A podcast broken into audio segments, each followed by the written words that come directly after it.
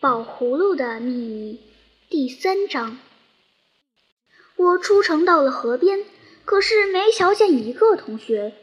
他们都到哪儿去了？干嘛不等我？这还算是朋友吗？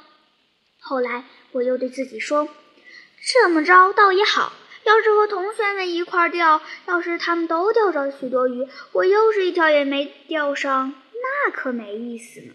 还不如我一个人在这儿好，正可以练习练习。可是这一次的成绩还是不好。我一个人坐在河边的一棵柳树下，我旁边只有那只小铁桶陪着我，桶里有一只螺蛳，孤零零地躺在那里。斜着身子，把脑袋伸出壳来张望，好像希望找上一个伴儿似的。我不知道这么做了多久。总而言之，要叫我拎个空桶回城去，那我可不愿意。顶起码顶起码也得让我钓上一条才好。我老是豁着钓竿，我越钓越来火，我就跟你耗上了啊！太阳快要落下去了，河面上闪着金光。时不时“噗呲”一声，就皱起一圈圈水纹，越漾越大，越漾越大，把我的钓丝荡得一上一下的晃动着。这一来，鱼儿一定全都给吓跑了。我嚷起来：“是谁跟我捣乱？”有一个声音回答，好像是青蛙叫，又好像是说话：“咯咕噜，咯咕噜，什么？”又叫了几声，咯咕噜，咯咕噜，叫了一遍又一遍。渐渐的，就可真听出字音来了。宝葫芦，宝葫芦，越听越真，越听越真。什么？我把钓竿一扔，跳了起来。宝葫芦？别是我听错了吧？那个声音回答，还真像是在青蛙叫。又听得出一句话来。没错，没错，你并没有听错。怎么，你就是故事里面那个宝葫芦吗？就是就是，字音越来越清楚了。我还是不太放心。喂喂，劳驾，你的的确确就是那个宝葫芦，就是那个波鳌波鳌宝呵芜湖，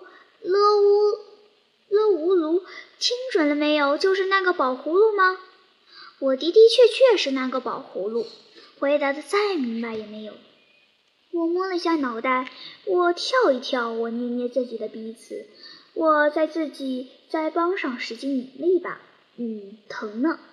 这么看来，是我不是做梦了，不是梦，不是梦。那个声音又来了，好像是我自己的回声似的。我四面瞧瞧，你在哪儿呢？可是在这儿呢，这儿呢。啊？什么？这儿？是哪儿呀？到底在水里？哈，我知道了。宝葫芦，你还是住在龙宫里吗？哎，现在还兴什么龙宫？那声音真是从核心的水面上发出来的，字音也咬得很准。不过总不像是普通人的嗓音就是了。从前到新过，从前我爷爷就在龙宫里待过。我忍不住要打断他说。怎么，你还有爷爷？谁没有爷爷？没有爷爷哪来的爸爸？没有爸爸哪来的我？不错，我想起来了，我想起来了。那么奶奶说的那个张三，呃，是李四。那个李四得到的宝葫芦，大概就是你爷爷的。他又咕噜一声，像是咳嗽，又像是冷笑。什么张三李四？